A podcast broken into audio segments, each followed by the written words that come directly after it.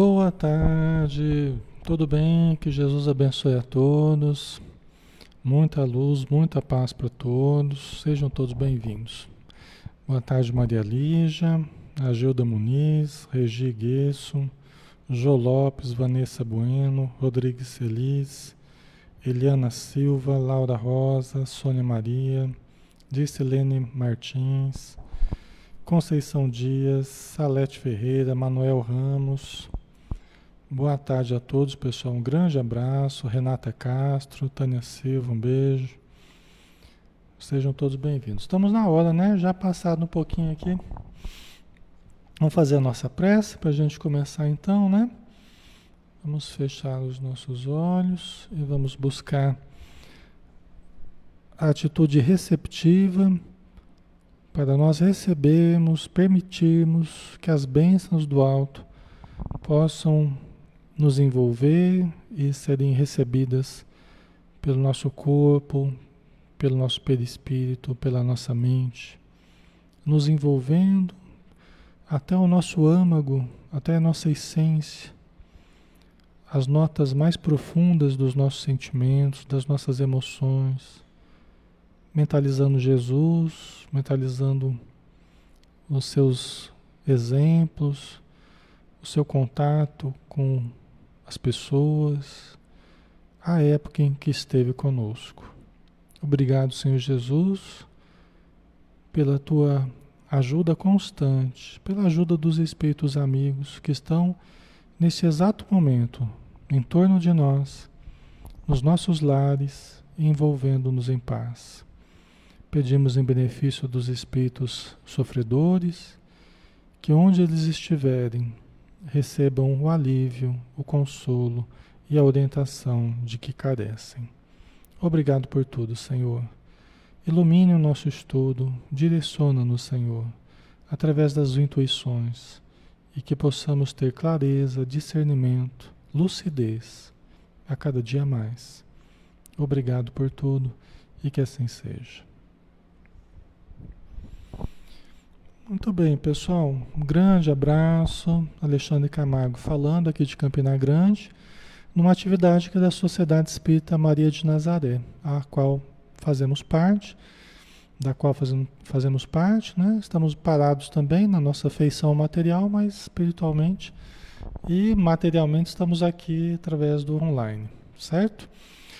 Nós temos estudado, pessoal, é, às sextas-feiras a gente tem estudado o Evangelho de Mateus numa leitura espírita, né? E nós paramos aqui, é um estudo interativo, todos podem participar. Né? Nós falamos na última vez a respeito, é, falamos é, do batismo de Jesus, depois falamos da tentação que Jesus teria passado né, no deserto, tal, com aquele espírito aquele espírito infeliz, né, que teria tentado Jesus, mas que nós sabemos que não foi uma tentação, porque a tentação seria sobre nós, espíritos bem atrasados. Agora, sobre Jesus, né, não.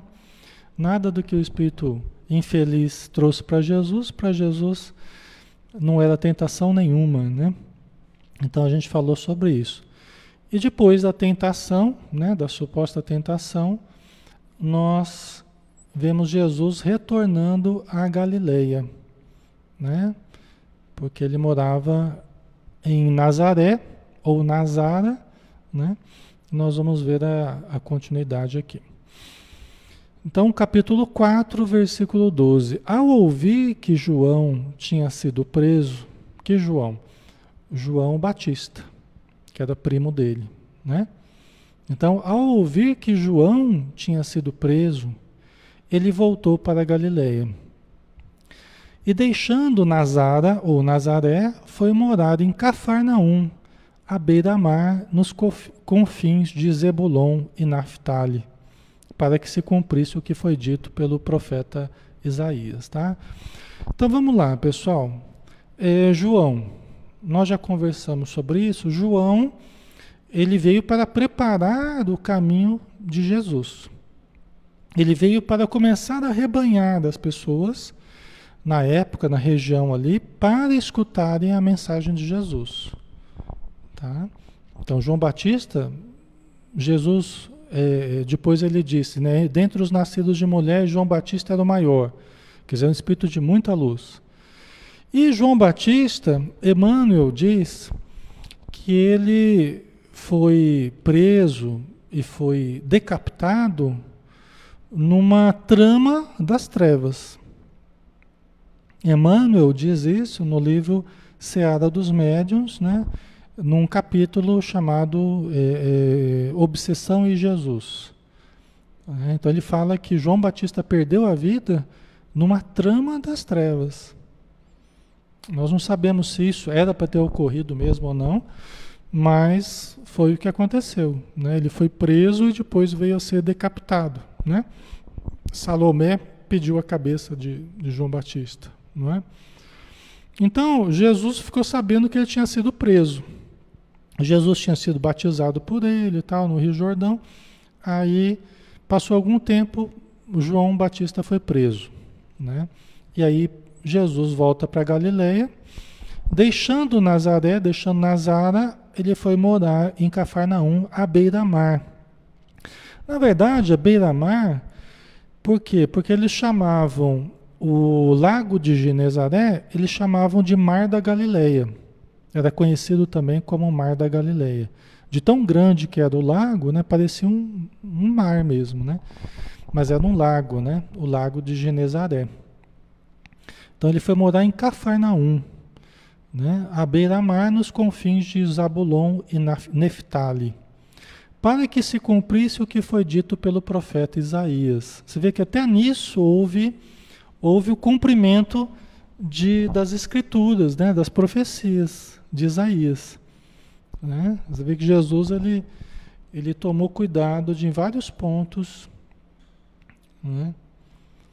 Aqui, aqui seria um mapa, né? É, Nazaré, olha aqui Nazaré no, na parte inferior esquerda, ó. Tá em, em, amarelinho ali, ó, Nazaré, na parte inferior esquerda, ó. né? Aí ele foi morar lá em Cafarnaum, à beira do lago de Genezaré, né? Ou Mar da Galileia. Vocês viram? Né? Cafarnaum lá em cima, beirando o lago ali. Está em, tá em destaque, está em negrito, inclusive, né? Certo? Ali tem Betsaida, né? Que ele ficou Magdala, ó, beirando o lago, tem Tiberíades, Magdala, tem Betsaida, Corazim, tem várias cidadezinhas ali beirando o lago, tá? Ok? Essa região essa região recebeu muito de Jesus. Essa região recebeu muito de Jesus.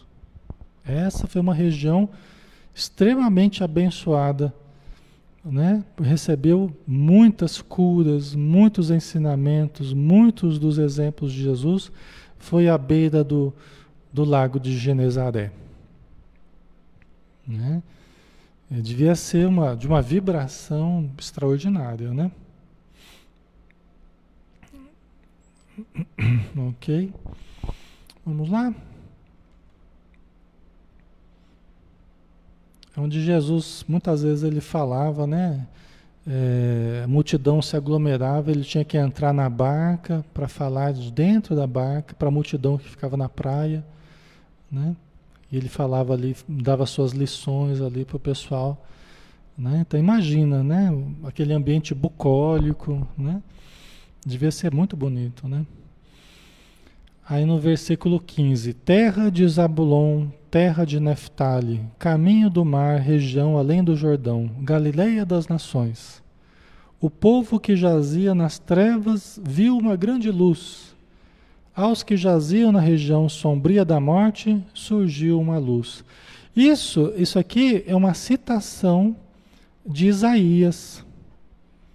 Né? Isso aqui a gente vê, se a gente for lá no Antigo Testamento, a gente vê lá Isaías 8, 23 e 9, 1. Tá? Falando dessa região que tinha tido, é, passado por muitas humilhações, mas é uma região que tinham um, um futuro glorioso, que era o, a presença de Jesus nessa região, né? na região ali de Cafarnaum. Tá? A partir desse momento começou Jesus a pregar e a dizer: Arrependei-vos, porque está próximo o reino dos céus. Né? Então aqui, aqui praticamente começa a, a, a narração né, dos ensinos de Jesus. Praticamente nesse momento começa o trabalho de pregação de Jesus, tá? de ensino. Ok? A Maria Lígia, esses que foram seus discípulos já estavam programados pré-reencarnação para que tudo se concretizasse, ou foram escolhidos por uma empatia vibracional, uma bênção. Então, Maria Lígia, tudo leva a crer, né? Tudo leva a crer que estava muito programado, né?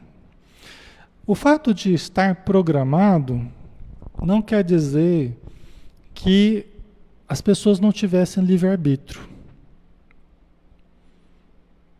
É? A nossa vida é uma junção entre a programação que nós fizemos e o que nós conseguimos executar conforme o nosso livre-arbítrio aqui no, no planeta. Concorda? Né? Então, o que, que nós programamos na vida espiritual antes de reencarnar? E o que nós aceitamos fazer quando nós já estamos reencarnados? O que, que nós fazemos? Né? Quais são as nossas escolhas? Não é? Então, eu tenho para mim que o que aconteceu, tudo o que aconteceu na vida de Jesus, toda a história de Jesus, todos os fatos ocorridos, tal, é, não quer dizer que apenas aquilo foi programado. Pode ter sido programado muito mais, com muito mais gente participando, com muito mais pessoas envolvidas, mas que aqui na Terra chegou na hora do testemunho, chegou na hora do, de cada um atuar dentro daquilo que foi programado, a pessoa não aceitou, a pessoa não foi, a pessoa não participou, a pessoa se amedrontou, tá? Então nós não sabemos, eu tenho para mim isso, né? Por quê? Porque o fato de se programar não quer dizer que as pessoas não tenham livre-arbítrio. Então nós contamos com, com a escolha, né? com a adesão das pessoas. Eu posso programar uma coisa e chegar aqui e não fazer nada do que eu programei. Entendeu? Me desviar da minha programação, né? Então, a gente acredita assim que aqueles que ficaram mais próximos de Jesus, aqueles que, que ajudaram Jesus, tal, realmente eram espíritos, eram espíritos que, que Jesus havia havia programado, né, que havia uma programação para que eles estivessem próximos de Jesus, né? É, então. E são pessoas de uma condição diferenciada. É o que a gente. Mas talvez tivessem outros mais. Talvez tivessem outros mais que chegou na hora e não e não aceitaram. Nós não sabemos, né? É uma apenas uma hipótese, né? Ok. Então a partir desse momento, começou Jesus a pregar e a dizer: Arrependei-vos, porque está próximo o reino dos céus. João Batista já falava, né? Arrependei-vos e fazei penitência, porque está próximo o dia terrível do Senhor. João Batista falava isso, né? E Jesus continuou falando: Arrependei-vos, porque está próximo o reino dos céus. Por que arrependei-vos, arrependei-vos, né? Tem gente que fala assim: ah, Eu não me arrependo de nada. Eu não me arrependo de nada. Será que está certo isso? Será que está certo isso? A gente falar, eu não me arrependo de nada? Será que é correto a gente falar dessa forma? Por que, que tanto João Batista quanto Jesus falava arrependei-vos? Por que nos conclamar ao arrependimento? Por quê? Porque é extremamente importante para a nossa melhoria. Se nós não fazemos um trabalho íntimo de percebermos os erros, de constatarmos os erros, como é que a gente vai mudar? A pessoa que fala assim, ah, eu não me arrependo de nada. Mas como? Não para para analisar os erros que comete? Que comete? Né? Não tem, não sente a consciência tocar, poxa vida, eu podia ter agido assim e agir errado, né? Próxima vez eu tenho que mudar. Né? Isso é básico no processo de, de mudança, de melhoria, né? Isso é básico. Agora, cultivar culpa é outra coisa.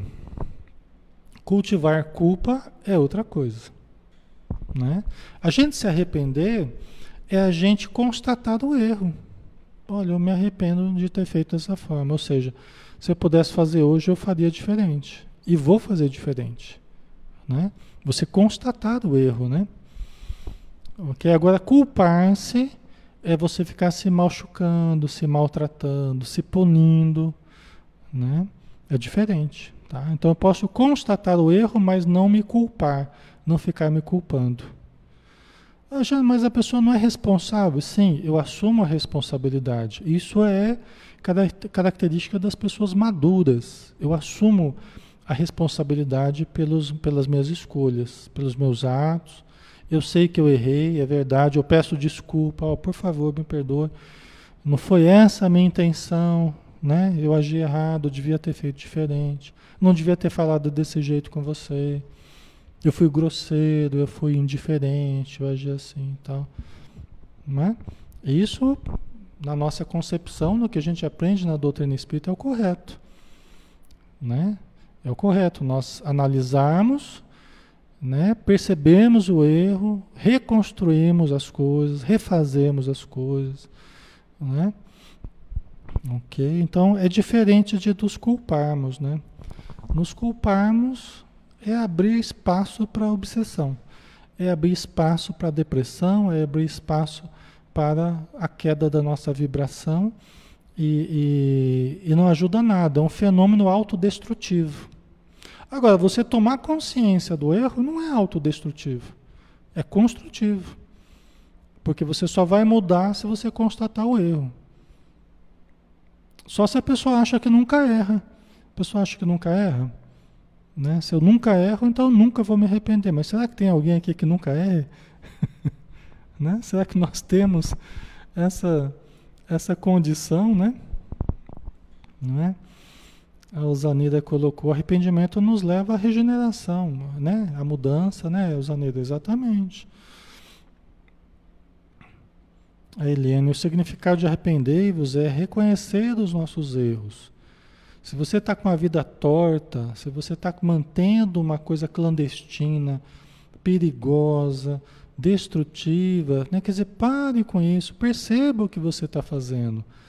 Né? Se arrependa do que você está fazendo, constate o erro, né? analise, né? porque isso é o começo da mudança, né? é o começo da melhoria. Tá? A Maria Lígia vai e se reconcilia com seu irmão, exatamente, né? Ok.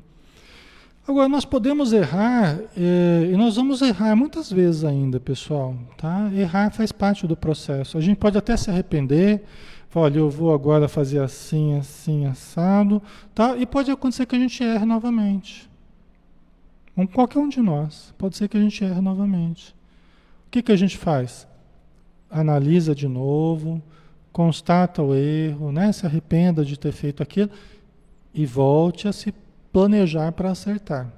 Pode acontecer que erre de novo? Fazemos o mesmo processo. Quantas vezes sejam necessárias. Quantas vezes sejam necessárias.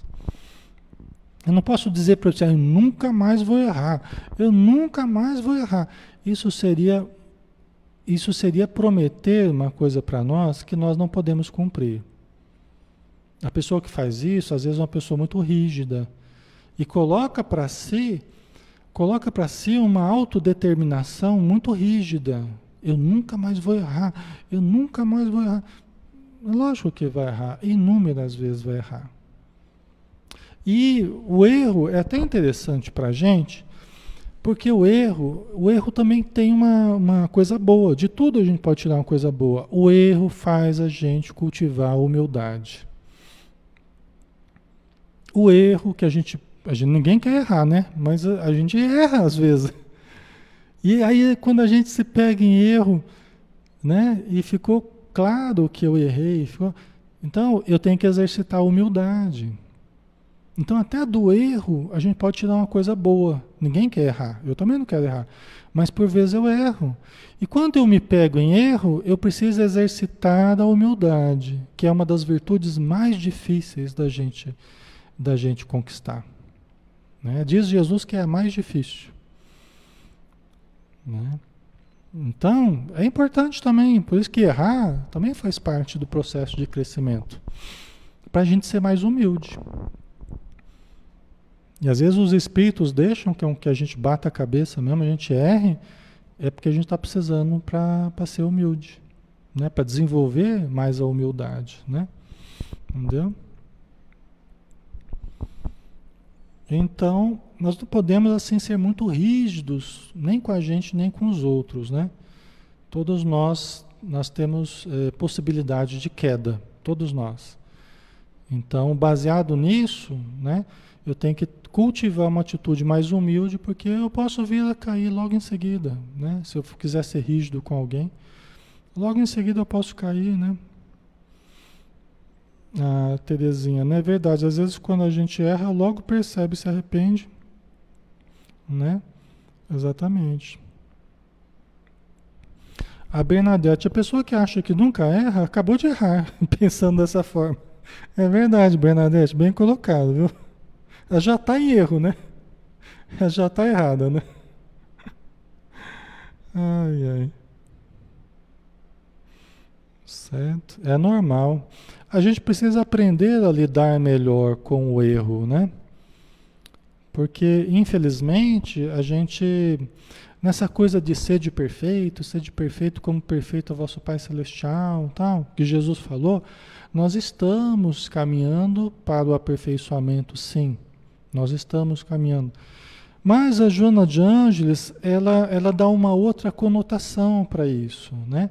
E ela nos coloca, olha pessoal, nós não estamos aqui na Terra para sermos perfeitos. Tá? E ela não está desdizendo Jesus. Joana de Ângeles não está contrariando Jesus. Eu já acabei de falar, nós estamos indo para um processo de realmente de aperfeiçoamento, né? Só que ela diz assim, nosso objetivo aqui na Terra não é ser perfeito. Por quê? Porque aqui na Terra a gente não vai conseguir ser perfeito. Ela fala assim: nós estamos aqui para nos harmonizarmos conosco mesmo e com o mundo que está ao nosso redor.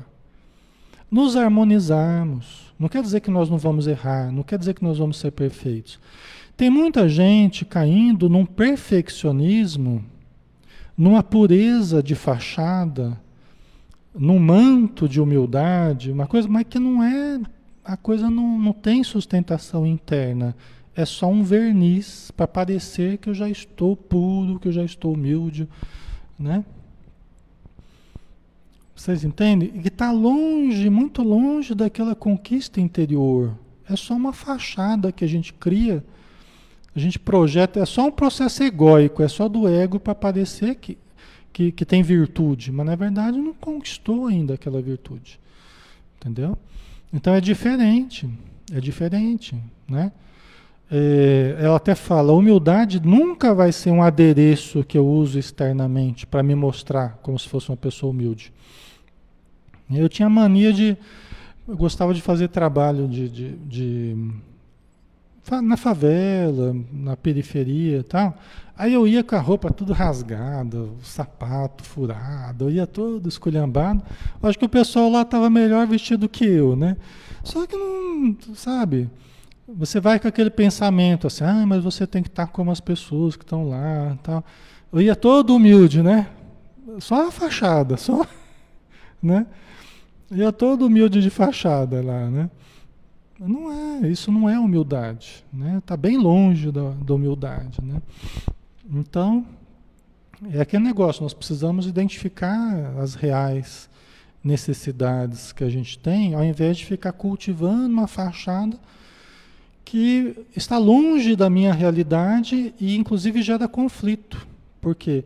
Porque quanto mais eu me distancio da minha realidade, mais é a zona de conflito entre o que eu pareço e o que eu sou de verdade. Né? Quanto maior essa diferença, maior é a zona de conflito. Né?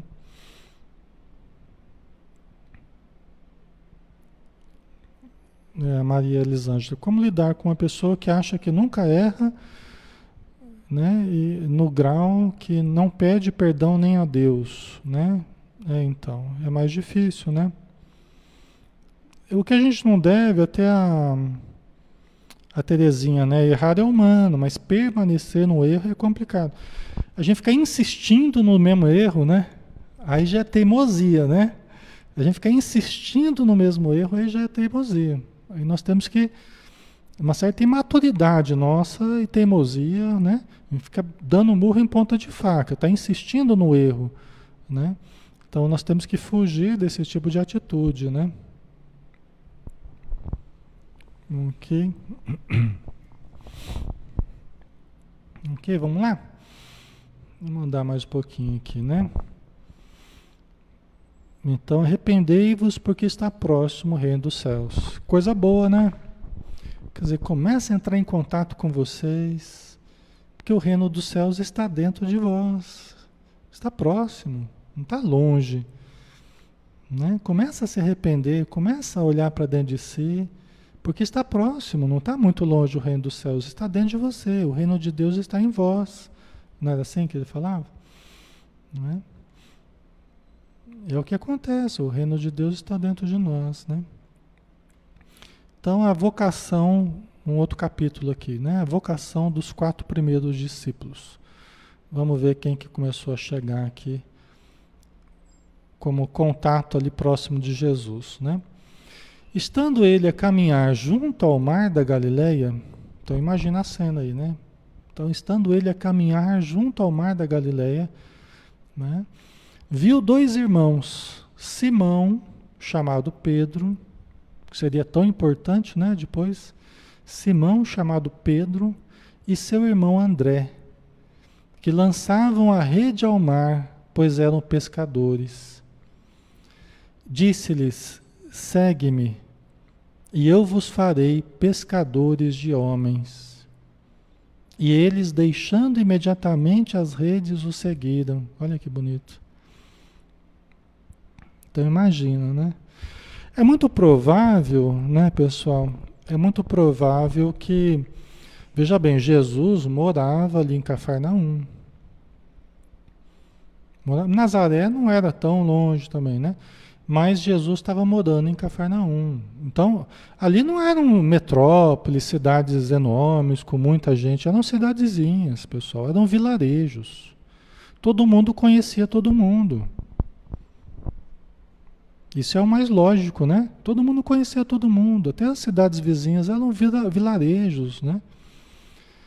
Então é provável é, que alguns já conhecessem Jesus de algum tempo.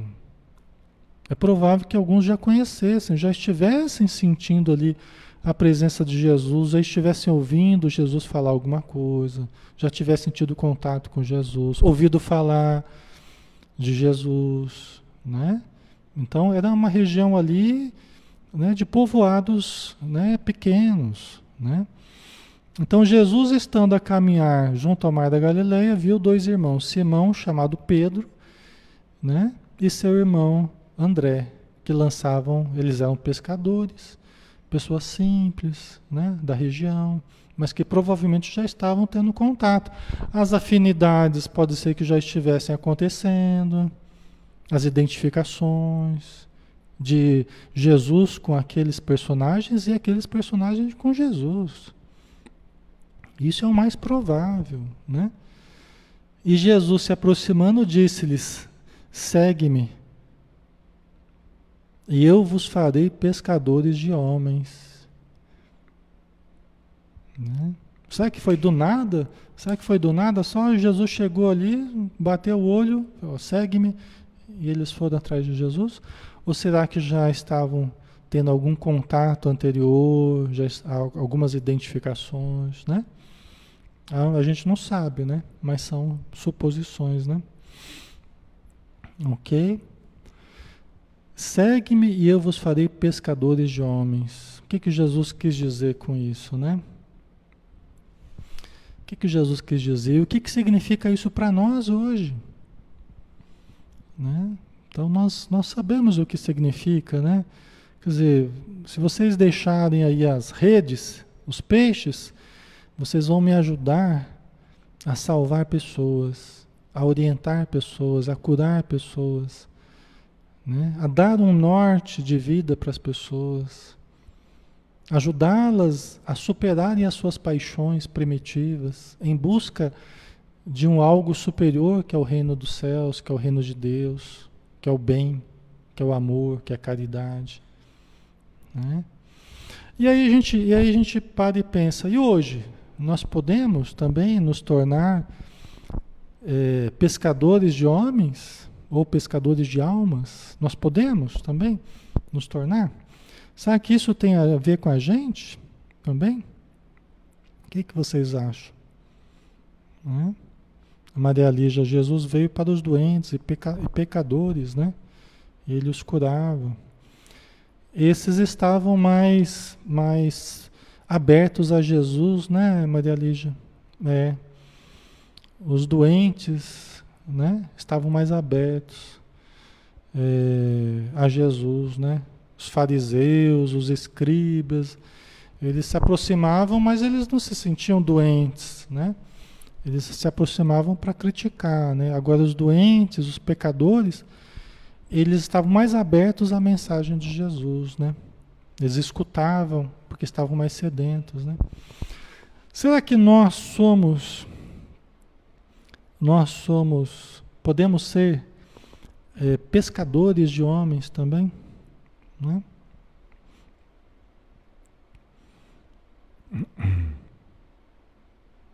A Eliane, né? não é um lugar parecido com uma ilha. E hoje a casa de Simão se tornou um lugar histórico, né, de muitas visitas, tal. Pois é, até, até é, Divaldo, né, ele ficou emocionado quando foi visitar a, a, o que seria a, acho que a casa de Maria, uma coisa assim, né, esses lugares. Mas aí a Joana Jones, a, Joana Jones olhou para ele e falou para ele assim, deu a entender assim que que não tinha nada a ver, né? que muitos desses pontos que são tidos como pontos históricos, né?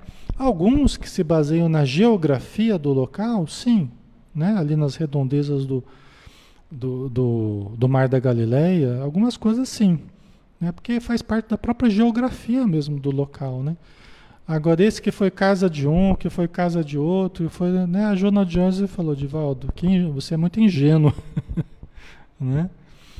Porque na verdade o pessoal acabou criando, né, supostas a moradia de não sei quem. Isso aí faz muito tempo, pessoal. Isso aí faz muito tempo, né? E os registros históricos disso se perdeu, entendeu? Mas é que para o turismo, né, acabou se valorizando muito esses lugares. A suposta casa de Pedro, casa de não sei quem, mas, né? Isso já foi destruído, levantado, já aconteceu muita coisa já, né? Aí Joana Jones achou até uma ingenuidade né, do, do Divaldo. Né? Então, todos nós, né? Todos nós podemos e devemos nos tornar pescadores de homens, né? Todos nós devemos, podemos e devemos. À medida que a gente vai ficando bem, à medida que a gente vai tendo clareza, lucidez, equilíbrio dentro de nós, pessoal, vocês já perceberam que a espiritualidade começa a aproximar pessoas de vocês? Começa a aproximar pessoas que ouvem falar que você é espírita, ou que você está estudando, ou que está lendo, ou que você é médium, ou que você participa na casa espírita. Já perceberam que acontece isso? Porque os espíritos começam a trazer porque eles sabem que você está tendo condição de ajudar. E quanto mais você vai tendo condição de ajudar, mais os espíritos amigos vão aproximando pessoas para que você ajude. E essas pessoas, elas vão se, vão se melhorando, elas vão se fortalecendo, elas vão aprendendo, e daqui a pouco elas estão também chamando outras, e essas chamando outras, e assim por diante. Né? Então todos nós podemos e devemos Esse é o nosso papel. É passar para diante aquilo que nós estamos recebendo. Né? Aquilo que está sendo tão precioso para nós, pessoal, nós temos o dever de passar adiante. Nós temos o dever de passar. Né? É uma coisa muito preciosa que nós não podemos guardar só para nós. Nós precisamos comunicar aos outros também. Né? Precisamos ajudar. E a vida vai nos trazer situações que nós poderemos ajudar. Né? Por isso que é importante falar. É importante falar. Se alguém, sempre que alguém me perguntava, ah, que religião que eu sou espírita. Ah, você é espírita? Eu sou espírita. Não importa se eu estava no trabalho, onde que eu estava, perguntou, o que que você é? Eu sou espírita. Jesus falou assim para a gente, ó, se alguém se envergonhar de mim, eu me envergonharei dessa pessoa. Né? Para a gente assumir a nossa crença, assumir aquilo que nos fez tão bem, aquilo que nos faz tão bem. Eu, né, que me, me, me denomino espírita, né, mas é, em muitas situações a gente fica constrangido porque a gente não sabe como a pessoa vai reagir. Não é? Então a gente às vezes fala com certo constrangimento, mas eu sempre procurei falar. Porque às vezes aquela pessoa que você hoje você se sente um pouco constrangido de falar, pode ser a pessoa que vai que vai pedir ajuda logo mais. Pode ser que não na hora, mas daqui a algum tempo ela peça ajuda.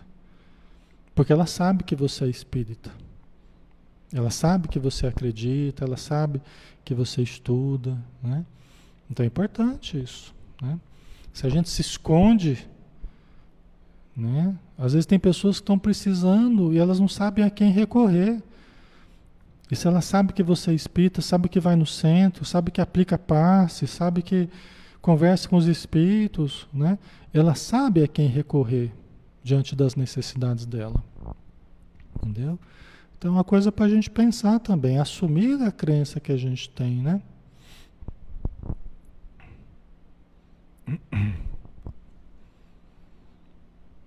A Rosana, mas tem pessoas que comentam que sou espírita, só falta sair correndo. corra muito, corra muito. que Deus abençoe, né? Pode sair correndo, mas que Deus abençoe, que onde vá, vá com Deus. Não tem problema, Rosana. Às vezes tem pessoas que o próprio orgulho da pessoa, a própria rigidez da pessoa nos protege. Porque às vezes é alguém que até próximo a nós poderia causar muito problema. Às vezes você fala que é espírito da pessoa, né? O próprio orgulho da pessoa, a própria inflexibilidade da pessoa nos ajuda. Porque às vezes uma pessoa que mantém uma distância, mas pode ser até uma distância que vai nos ajudar. Porque essa rigidez da pessoa pode realmente causar muito problema. Tem coisa que não depende da gente, né? depende da vida, depende da própria pessoa, não depende. Agora, uma coisa legal para a gente, até para a gente ser fiel a gente mesmo, é a gente assumir o nosso desejo, assumir a nossa escolha, assumir quem somos, o que gostamos, o que onde vamos a gente se sente mais fiel né, à nossa verdade, a gente vive a nossa verdade né, de uma forma mais clara. Né? Então isso, é, isso é bom. Eu já me surpreendi muito, até pessoas com quem tive dificuldade. Aí depois, mais para frente, vieram pedir ajuda, pude ajudar, foi, foi muito bom. Né? Então, é uma coisa legal isso.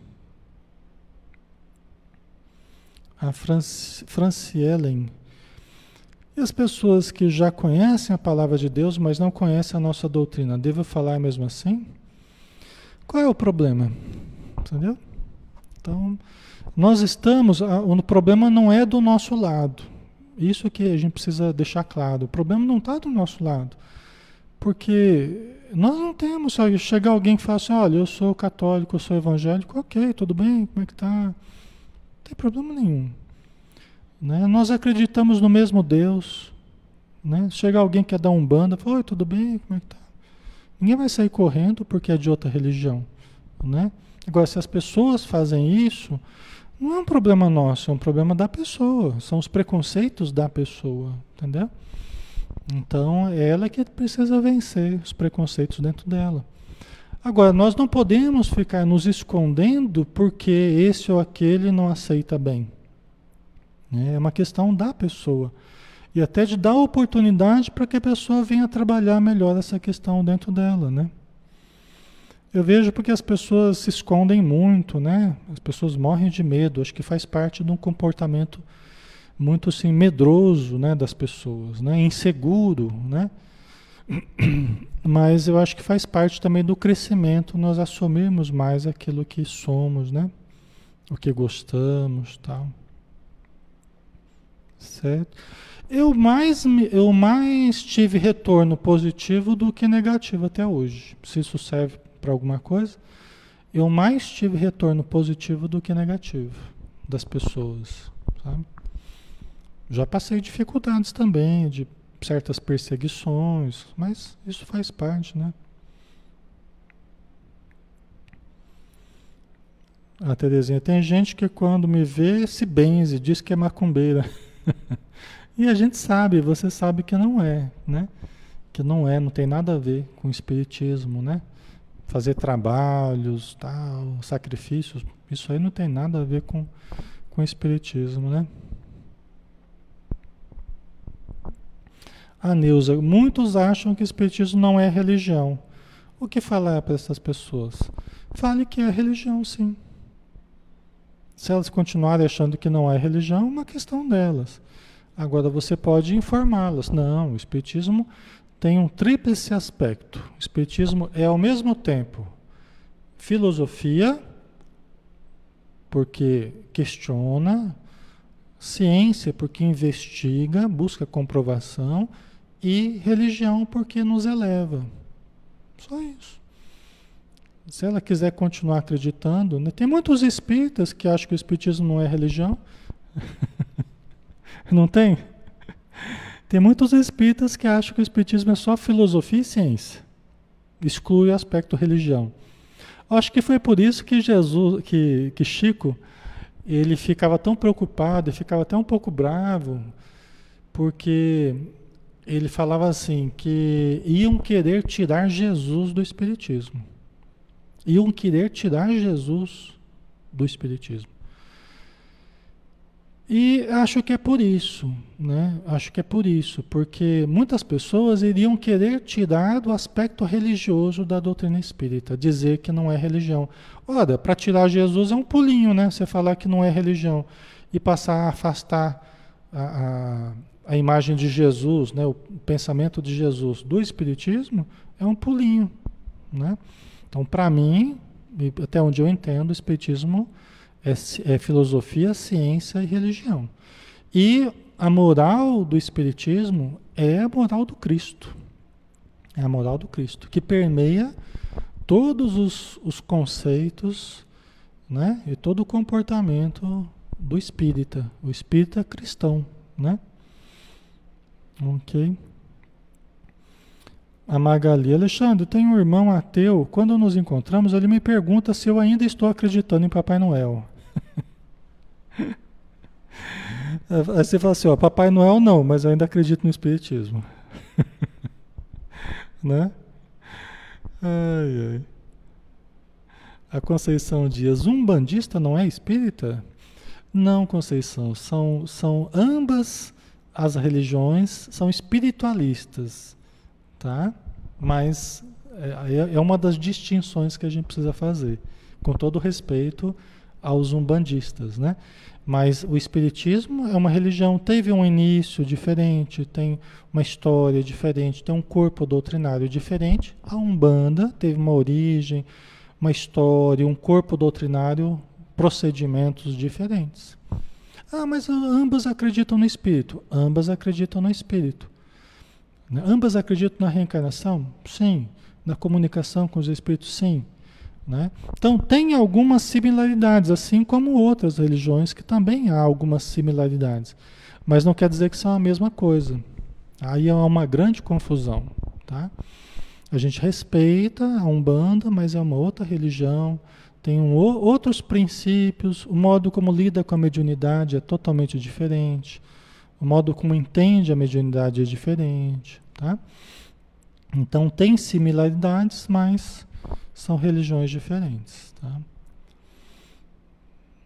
E a gente precisa ter essa clareza, porque senão a gente fica reproduzindo é, coisas que não são corretas, né? É mesma coisa que eu falar que cadeira é a mesma coisa que mesa. Não, cadeira é uma coisa, mesa é outra. Então eu vou criando palavras diferentes para expressar coisas diferentes, né? Então tem a cadeira e tem a mesa. Tem o espiritismo, tem a umbanda. Tem o catolicismo, tem o, as religiões evangélicas, né? Tem várias denominações evangélicas, tal. OK? O importante é que Deus é um só, nós podemos nos amar, nos respeitar, né? Sempre quando alguém alguém vem buscar ajuda, alguém quer conversar comigo, tal, a gente atende. Uma das coisas que eu pergunto é a religião da pessoa. Por quê? Porque eu considero muito importante a pessoa ter uma religião. Muito importante para a saúde mental, para a saúde emocional. E muitas vezes a pessoa fala assim: Ah, eu sou católico. Ah, você é católico? Que legal. E você está participando? Não, não, porque eu saí, porque deu um problema lá, não sei o quê, né? Eu vou trabalhando para que aquela pessoa volte a participar dentro do catolicismo. Se ela fala que é evangélica do mesmo jeito, se fala que é da Umbanda do mesmo jeito, né? Por que, que você saiu? Por que, que você parou? Né? Por que, que você não volta? Né? Não fazia bem para você? Então, então não tem problema nenhum, a gente respeita e estimula, né? Certo? ok, pessoal? A Magali, eu digo que não quero discutir com quem não conhece e não acredita. Exatamente. Então a gente não precisa, a gente pode falar que é espírita, mas não precisa ficar discutindo. Ainda mais com quem não quer, né? Com quem não quer entender, só quer ficar meio arengando, né? Ficar moendo. Aí o que, que Jesus ensinou? Para a gente fugir do fermento dos fariseus. Só querem a discórdia, só quer ficar irritando, esse tipo de coisa, né? Aí a gente não precisa, não precisa gastar tempo. A gente aprende que a gente deve gastar energia com quem quer, não é? Não com quem não quer. Vocês estão aqui porque vocês querem, não é? Então eu gasto energia com vocês que querem. Eu vou ficar batendo, né? Dando murro em ponta de faca com quem não quer? Eu vou ficar entrando em, em outras páginas evangélicas ou católicas ou qualquer outra coisa? Não. Né? Então vamos trabalhar com quem quer, quem quer aprender, quem sente necessidade, né? Cada um com a sua consciência, com a sua escolha, né?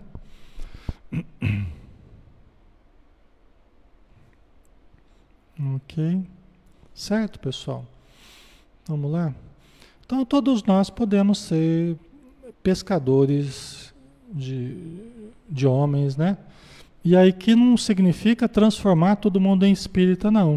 O espiritismo não veio para transformar o mundo no mundo espírita. Não, nosso objetivo não é esse. Embora os conceitos espíritas vão se propagando. Hoje a gente percebe que muito mais gente acredita em determinados conceitos espíritas. A gente vê que a reencarnação está na boca do povo, a influência espiritual está na boca do povo, não é? Né? A comunicação com os espíritos está na boca do povo. Já não é mais só os espíritas que falam sobre isso. A gente vê até mesmo dentro de outras religiões se falar isso, né? Então não quer dizer que todo mundo vai ter que virar espírita, não. Quem quiser, a gente recebe com muito, com muito carinho. Mas quem não quiser, é livre para continuar com a sua crença.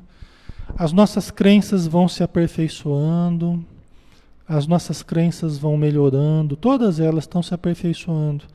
Então os conceitos vão mudando, até o espiritismo também, né? Muita coisa vai mudando, vai melhorando com o tempo, né? Tudo progride, graças a Deus, né? Ok. Aí continuando. Continuando a caminhar, viu outros dois irmãos, Tiago, filho de Zebedeu, e seu irmão João, no barco com o pai Zebedeu, a consertar as redes. E os chamou, e eles, deixando imediatamente o barco e o pai, o seguiram. Né? Provavelmente Jesus tinha já um contato com eles. Né? Provavelmente já estavam ali percebendo, né, sentindo. E olha, esses que foram chamados, né, o Simão Pedro, é, o Tiago e o João, foram extremamente importantes. Desde o começo até. São pessoas que deram a sua vida mesmo à mensagem de Jesus. Morreram depois por Jesus, né, deram seu testemunho. Né, foram dos mais importantes mesmo, né? Certo? Deixa eu ver o que mais vocês estão colocando aqui. A Maria Lígia, o importante é o bem, com certeza. Né? Pelo menos tem uma referência, depois buscar Deus que é único para todos. Cada, cada um está dentro do seu nível evolutivo, espiritual, exatamente. Né? Né? E pode mudar o que um se satisfaz com uma determinada religião num certo momento da vida, às vezes num outro momento da vida sente necessidade de algo diferente, né? E acaba buscando. E o importante é que cada um vai fazendo o seu caminho. Não é o caminho do outro, é o, é o meu caminho. É o que eu elejo, é o que eu busco, é o que eu necessito, né? Para mim, né? Isso é muito importante. A Dina, eu quero ficar aqui estudando, me sinto bem. Que bom, Dina. Então fiquem à vontade aí, né? Você é muito bem-vinda. A força da presença de Jesus, né, Maria Lígia? Devia ser algo extraordinário, né?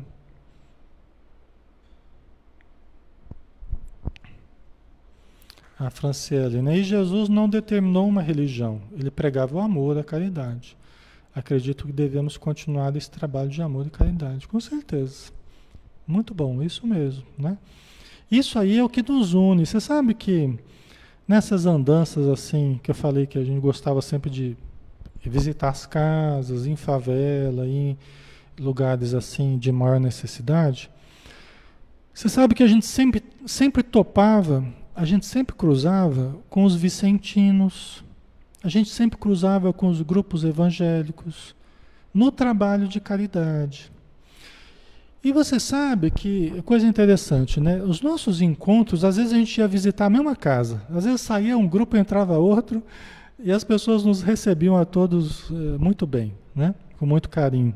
É uma característica do pessoal que, que, que necessita, é mais, mais singelo, então eles recebem a gente muito bem, né? E interessante é que a gente nunca teve dificuldade com nenhum desses grupos né? Porque eu fui percebendo que na caridade a gente se une muito mais. Às vezes nos conceitos algumas coisas não, não batem muito, né? E a gente respeita, os outros nos respeitam, mas na caridade, na ação realmente, né, de ajuda ao próximo é onde a gente mais se encontra, é onde a gente mais se aproxima, porque é aquela coisa comum do bem, né, que vocês estão falando da caridade né? que vence todas as barreiras, vence todas as diferenças. Né? Parece que tudo fica menor diante do maior que é a caridade, que é fazer o bem. Tudo, tudo se torna é, menos importante. Né? Ok. Eu acho que Jesus demonstrou muito bem isso, né? Inclusive quando, quando Jesus estava com os discípulos, né? E alguns vieram reclamar Falou assim, Senhor, Senhor, tem um homem lá que está curando em seu nome e não é um dos nossos.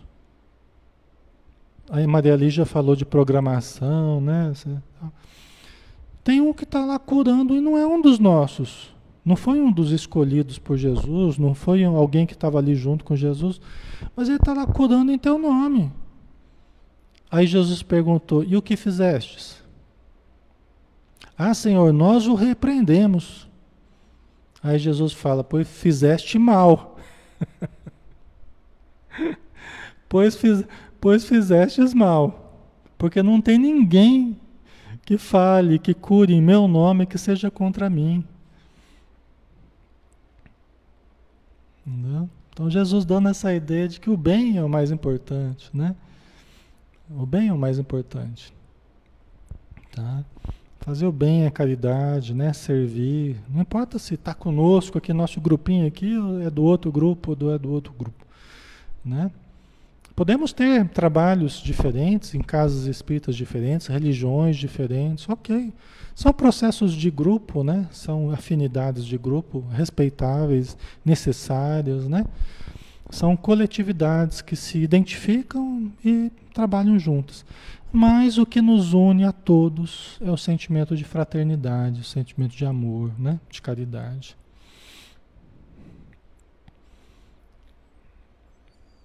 Na Vilani. Nos hospitais também é também assim, Alexandre. Nas visitas semanais encontramos todas as religiões. Exatamente, Vilani, é isso mesmo. Os, os hospitais são um desses pontos onde geralmente esses vários grupos religiosos se encontram e se estimam, se respeitam e, e a coisa vai muito bem, né? Então isso é o mais importante, né?